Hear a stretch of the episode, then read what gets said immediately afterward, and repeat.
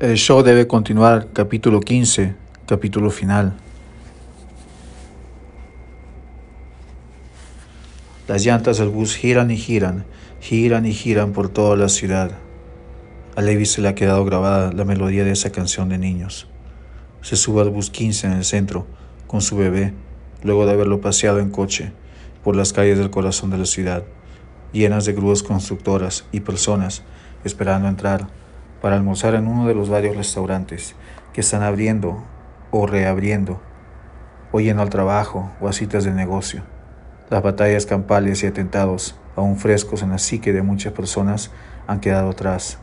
Los estadios de béisbol y fútbol americano, ubicados en el centro o cerca de este, han vuelto a hospedar a sus respectivos equipos e hinchas. Es más, la propaganda de los Rockies y de los Broncos ocupa varios cartelones publicitarios en un intento de regresar a la normalidad lo más pronto posible. Nuevos campos de concentración han sido construidos mientras tanto, pero están afuera de la ciudad, muy lejos de los suburbios incluso. Levi no encuentra asiento en los espacios designados para personas con sillas de rueda o coches de bebé. Camina hacia el fondo del bus con su bebé de seis meses en un brazo y el coche doblado debajo de una axila. Se sienta en la última fila con cinco asientos pegados para tener más espacio. Pegado a la ventana del otro lado de la fila hay un hombre mestizo con una caja de herramientas de aluminio a su lado. Tiene un uniforme blanco con algunas manchas negras de grasa. Sus dedos están llenos de manchas blancas de pintura. Después de unos minutos, el bebé de Levi se queda dormido en sus brazos. Es un muñeco, gordito y calvo, con unas mechitas de cabello claro. Tiene una cabeza redondeada a la perfección debido a su nacimiento por operación cesárea.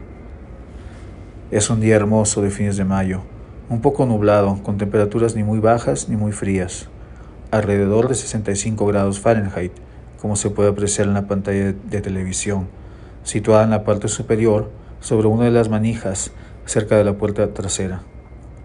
72 grados será la temperatura más alta de ese día, miércoles 05 20 2015. Es lo que dicen las letritas en la parte baja. Luego del pronóstico de clima pasa un, reportaje de Fox News, dirigido por un hombre blanco, con saco gris y corbata, con los colores de la bandera estadounidense. Lo acompaña una mujer blanca de cabellos bien rubios, con un vestido verde con escote B, siempre sonriendo. La economía ha crecido un 6% gracias a nuestro líder, dice el titular. Mientras hablan sobre la economía, pasan videoclips de granjeros, trabajadores de minas, obreros con cascos, pero sobre todo videoclips del omnipresente presidente, siempre saludando y con su infaltable saco de gabardina negro. Levi nota que el hombre cerca de él está mirando a su bebé y sonriéndole. También él le regala una sonrisa y le empieza a hablar en español, un poco temeroso de las personas alrededor ya que no quiere provocar algún tipo de confrontación con alguna persona racista. ¿Cómo se encuentra el día de hoy? le pregunta Levi al hombre, en la lengua de Cervantes. Good, and you? le contesta después de unos segundos de vacilación el hombre. Sorry, le dice Levi, sonrojando como un tomate. El omnibus para en un semáforo. Desde la Broadway está a punto de doblar a la izquierda sobre la Colfax con dirección este, hacia Aurora, a donde Levi se está dirigiendo. Está yendo al complejo de clínicas Anschutz, más precisamente al hospital de niños, donde trabaja Pam, su esposa. Afuera, un par de técnicos con casco y guantes, subidos sobre una escalera, están instalando encima de un semáforo lo que parece ser cámaras de vigilancia, mucho más pequeñas que las anteriores, ojos de pez nomás, pero mucho más efectivas al escanear caras de ciudadanos gracias a una vectorización muy precisa. Pasan varias cuadras a la altura de la Gilpin y también están instalando nuevas cámaras. Además de la tecnología, el gobierno también depende de las denuncias de los ciudadanos para la seguridad, sin embargo. Pegado a un lado de la pared del bus hay un cartel publicitario que dice, si ves algo, di algo. En la publicidad también hay un número 800 al cual llamar en caso de necesidad. Llegando a la esquina de la University sale mucha gente, en su mayoría personas ancianas de raza caucásica. Eres argentino, ¿verdad? Le pregunta el hombre Levi en castellano. Sí, se nota luego, luego, ¿no? Hey, ¿qué pasa, che? Le dice el hombre, risueño, sin tanta timidez como antes, ya que mucha gente ha bajado del bus y solo hay otra alma cerca de ellos y parece estar dormida. Acá nomás vive, él es mexicano. Simón, de Chilpancingo Guerrero, compa, dice el hombre, quien es chaparrito. Tiene un rostro y un corte de cabello de niño, pero avejentado con una cara con no muy pocas arrugas. ¿Conoces gente de Argentina? le pregunta Levi. Eh, casi no he conocido argentinos en todos los años que he vivido en Denver. Solo una pareja de colombianos que me rentaron un basement una vez, dice el hombre mirando al vacío, pensando por varios segundos, como si estuviera escarbando memorias en los lugares más recónditos de su hipocampo. Hey, de Sudamérica. También un peruano, hace muchos años, y una venezolana con la que me junté por un tiempo. El bus para otra vez, recoge un poco más de gente cerca de la Colorado. Una vez que sube, algunos pasajeros paran el semáforo. Más adentro del bus hacia el este, más pobres y humildes son los pasajeros. Levi nota afuera a un indigente afroamericano, hablando solo y señalando con su dedo índice hacia el cielo. Es viejo, muy alto y delgado Habla y se ríe varias veces, enseñando unas encías podridas, con poquísimos dientes. Antes que vuelva a avanzar el bus, señala el cielo una vez más y hace una mueca, como si fuera a llorar, entrecerrando los ojos. ¿Ya tiene mucho tiempo acá, amigo? le pregunta Levi al hombro. Ya casi 20 años, pero mi señor y yo ya estamos preparando las maletas. Ya mandamos a los niños a México el año pasado. No están muy bien las cosas, ¿eh? Ya no es como antes. Empecé mi negocio de pintura hace 10 años, cuando la economía estaba buena. La gente compraba casas, había jale. Agarré un contacto con un vato que compraba casas viejas y las remodelaba. Tenía tanto jale que hubiera podido trabajar las 24 horas, solo trabajando para él. Pero luego ya ves cómo cayó la economía. El vato dejó de hacer ese jale Luego se puso un ratillo bueno, pero ya, ya no era lo mismo. Bajaron los precios, mucha competencia. Solo pocos hicieron billete en esa época. Luego perdí mi licencia de conducir, solo por cuatro tickets. Híjole, la forma humor, como la llama la raza, comenta Levi, acurrucando su bebé que duerme como un ángel. ¡Ey! Sí, pues.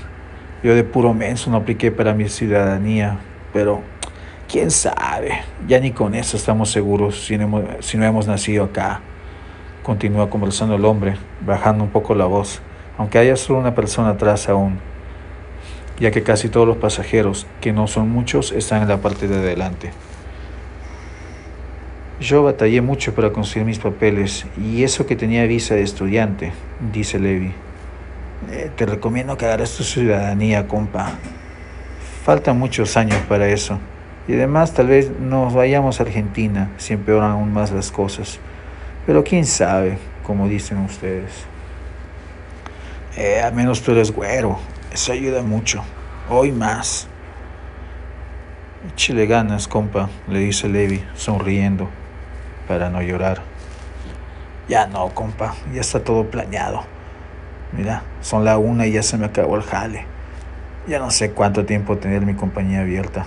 Los del IRS me andan chigando todo el tiempo con cartas que no les ha llegado el reporte de dos años. Ya mi contadora le ha mandado el reporte varias veces. Y luego ya ve cómo ando patín. Así no puedo progresar. A ver cómo nos va en México. Con la ayuda de Dios. Esperemos no ir de Guatemala a Guatepeor. En la pantalla están pasando propagandas. Sale una filmación del presidente estrechando la mano a unos soldados y haciendo un saludo militar. Luego pasan un video con unas imágenes clip art de tres aviones militares volando hacia arriba y dejando una estela, pero de estrellitas de color azul, rojo y blanco, como si fueran fuegos de artificio. El fondo del diseño es de color guachafo, con un degradado lineal de azul a rojo. Feliz Memorial Day, dicen unas letras, una vez que desaparecen las imágenes de los aviones. Este fin de semana especial, tomemos un descanso merecido y recordemos las guerras peleadas por la nación más grande y maravillosa que haya existido en la tierra, en busca de la, de la libertad y la paz. La propaganda en letras negras sobre lo que se convierte en un fondo celestial se queda en la pantalla por un largo minuto. Luego sale una pintura del omnipresente caudillo, con la mano en el pecho, cerca al corazón, mirando serio al horizonte, con el National Mall de Washington como fondo. Levi se queda mirando el anuncio hasta el final. El hombre apenas ve la imagen del caudillo aparecer otra vez, sin embargo, deja de observarla, mirando afuera de la ventana, más bien. Chale, dice en voz baja, tapándose la boca. En mi país hay un dicho, empieza a decir Levi, ahora mirándose afuera también. La mona, aunque se vista de seda, eh, mona se queda, continúa el hombre, mirando afuera todavía. Ya he escuchado ese dicho antes, dice, ahora mirándolo y sonriéndole. Las bocinas del autobús dan otra vez el anuncio, pregrabado que pasa cada 10 minutos. El día de hoy, 20 de mayo de 2015, la línea 15 seguirá su horario regular hasta las 7 y media de la noche. Reiniciaremos nuestro servicio mañana a partir de las 6 de la mañana. Respeten el toque de queda. Manténganse seguros. Que Dios bendiga a América. Casi todos los pasajeros bajan del bus en la intersección con la Mónaco. Solo quedan dos ancianos, Levi con su bebé y el hombre mexicano. Shit. Ya ves cómo se nos cierran las puertas poco a poco, comenta el hombre, mirando a Levi pero también al frente del reojo y el techo, como paranoico. Aparte que ya no hay jale, no podemos trabajar de noche, ni salir. Ya ni puedo llevar a mi vieja al antro. No vaya a ser que me arresten o peor, que me metan un balazo. Ay, don Chetos. Oiga, y en la construcción de dos edificios nuevos en el centro, ¿no le dan trabajo?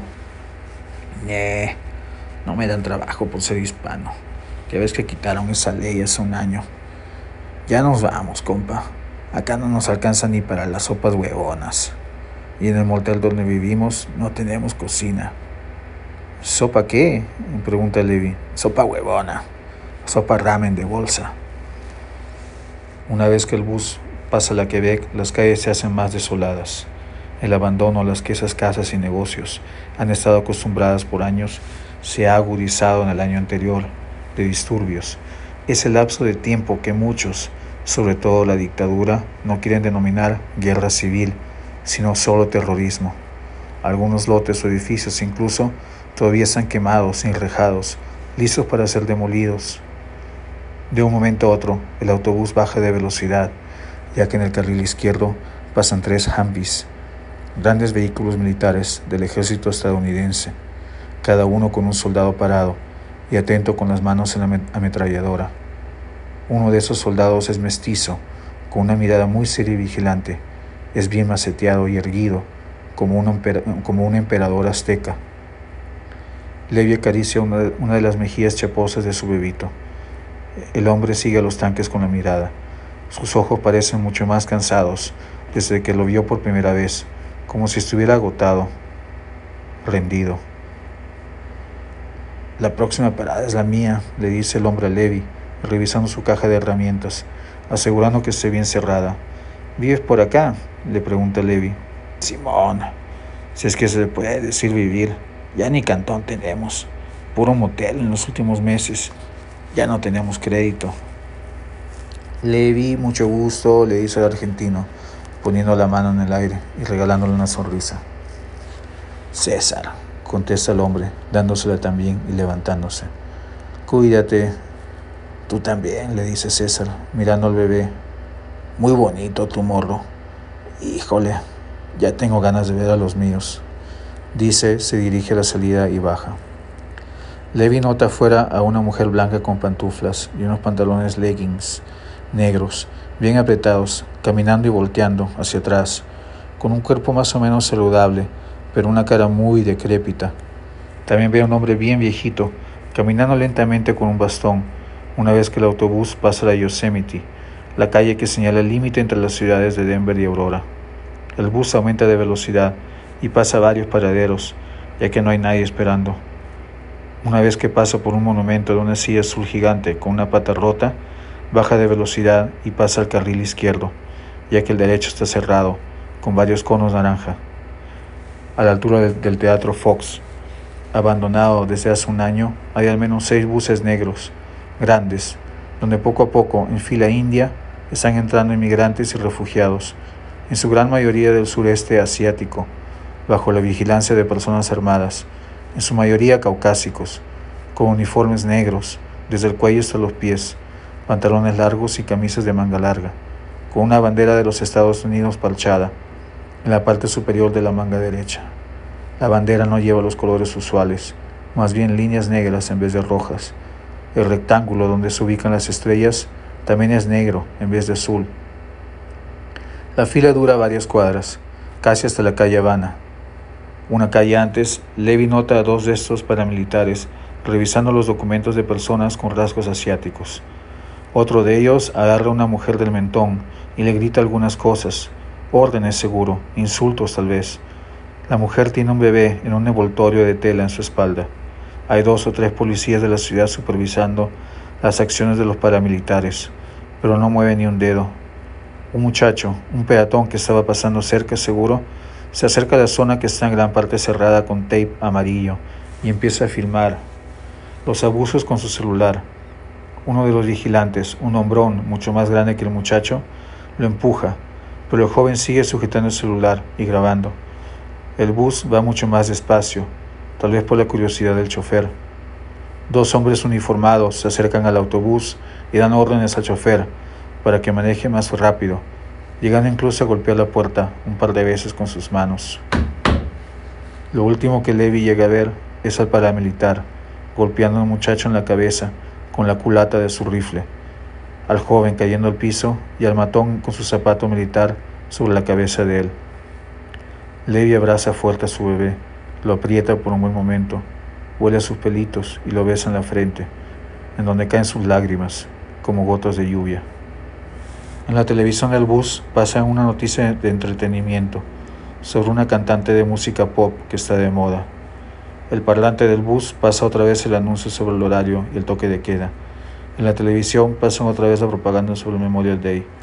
Levi mira otra vez el anuncio donde aconsejan al ciudadano a vigilar por la seguridad de todos. El parante del bus pasa otra vez el anuncio sobre el horario y el toque de queda. El bus sigue su camino. Las ruedas siguen girando, girando, siguen girando por toda la ciudad.